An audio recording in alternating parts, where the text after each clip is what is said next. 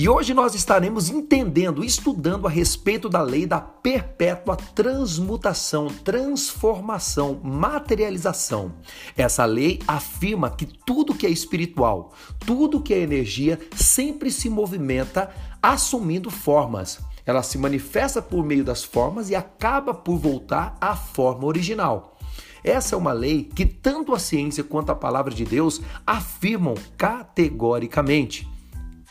A ciência diz que qualquer ideia que é mantida em sua mente, seja ela de um desejo justo e bom ou algo que é temido, começará imediatamente a criar formas em sua realidade da maneira mais apropriada. Os pensamentos que você mantiver em sua mente começará a se materializar no seu mundo físico. O seu ambiente será apenas um espelho do que está acontecendo dentro de você.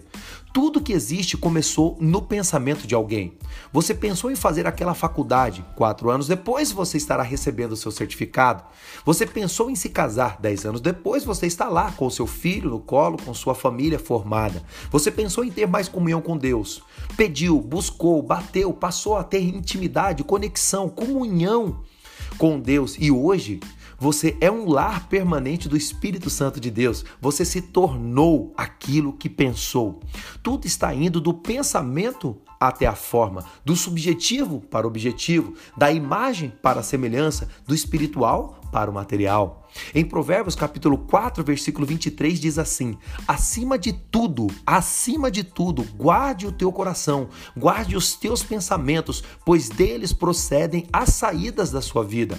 Guardar aqui tem um propósito de cuidar dos seus pensamentos, porque deles é que procede tudo aquilo que vai acontecer em sua vida, que são as saídas da vida. É como se de dentro de você pudesse fluir. E o próprio Jesus disse: do seu interior fluirão rios de água viva. A boca fala da abundância do coração.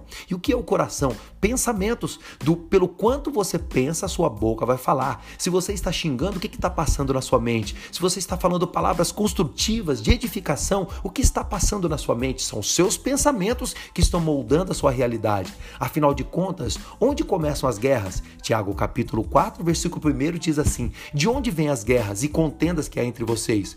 Não vêm das paixões que guerreiam dentro de vocês?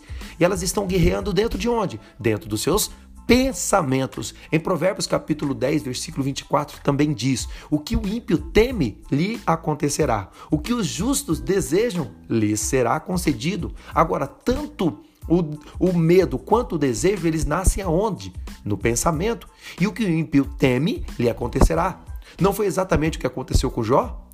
Já o que os justos desejam lhe será concedido. Não foi exatamente o que aconteceu com Jó depois que ele perdeu tudo e ele teve um encontro com Deus? Tudo na sua vida não começou a prosperar novamente? Essa lei determina se você está vivendo ou morrendo. Nada se mantém parado, estático. O universo que Deus criou está sempre em movimentação. O próprio Jesus disse: Eu trabalho, meu Pai trabalha até hoje. Observe as aves do céu, elas estão em constante movimento. Olha as nuvens, como são transportadas de forma tão rápida. A rotação da Terra está em uma velocidade incrível. Observe a atividade de um vulcão, o movimento dos peixes, animais e fauna marinha no fundo do mar. Eles estão se movimentando como se estivessem com pressa. Olha os animais nas savanas, eles sempre estão em movimento e tudo no mundo segue um ciclo e é por isso que nascemos, crescemos, nos desenvolvemos e depois voltamos à forma original. E o corpo que veio do pó, ele volta ao pó, e o espírito que veio de Deus volta a Deus que o deu.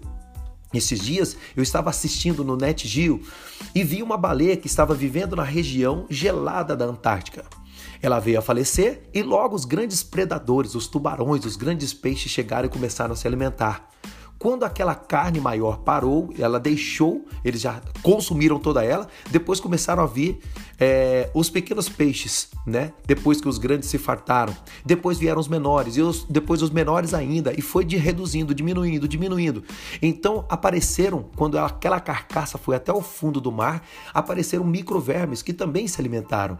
E em poucos anos, aquela baleia voltou à forma original. Ela passou a ser pura energia, assim como acontece com uma casa abandonada que entra em estado de deterioração que com o tempo passa a fazer parte da natureza novamente. Como você pode usar esta lei a seu favor. Analise sua vida. Você está buscando formas para se tornar uma pessoa melhor? Para crescer, para se desenvolver, para prosperar, para avançar e evoluir? Você está crescendo ou morrendo? Analise, durante os últimos dois anos você passou se queixando ou estudando, aprendendo ou desaprendendo? Está se preparando para um novo tempo ou se conformou com a vida habitual? Quanto tempo você gasta reclamando, fofocando, criticando, comparando? Os seus pensamentos são construtivos ou destrutivos, positivos ou negativos? Seus pensamentos são de vida ou de morte? Quantos livros você leu no último ano? Você tem se especializado na sua área? Você tá se está se tornando o melhor na sua área de atuação? Você lê a Bíblia e procura entender o que está escrito nela? Você procura praticar os princípios bíblicos? Você criou convicção no seu interior por meio da palavra de Deus ou só lê para cumprir com a sua obrigação diária? Sua comunhão com Deus é prazerosa ou é um peso? Com essa análise, você saberá se está vivendo ou você está morrendo. Acredite, nada permanece igual, tudo está em constante transformação e se não for para melhor, será para pior. Com os pensamentos que tem, qual o destino que você colherá nos próximos anos?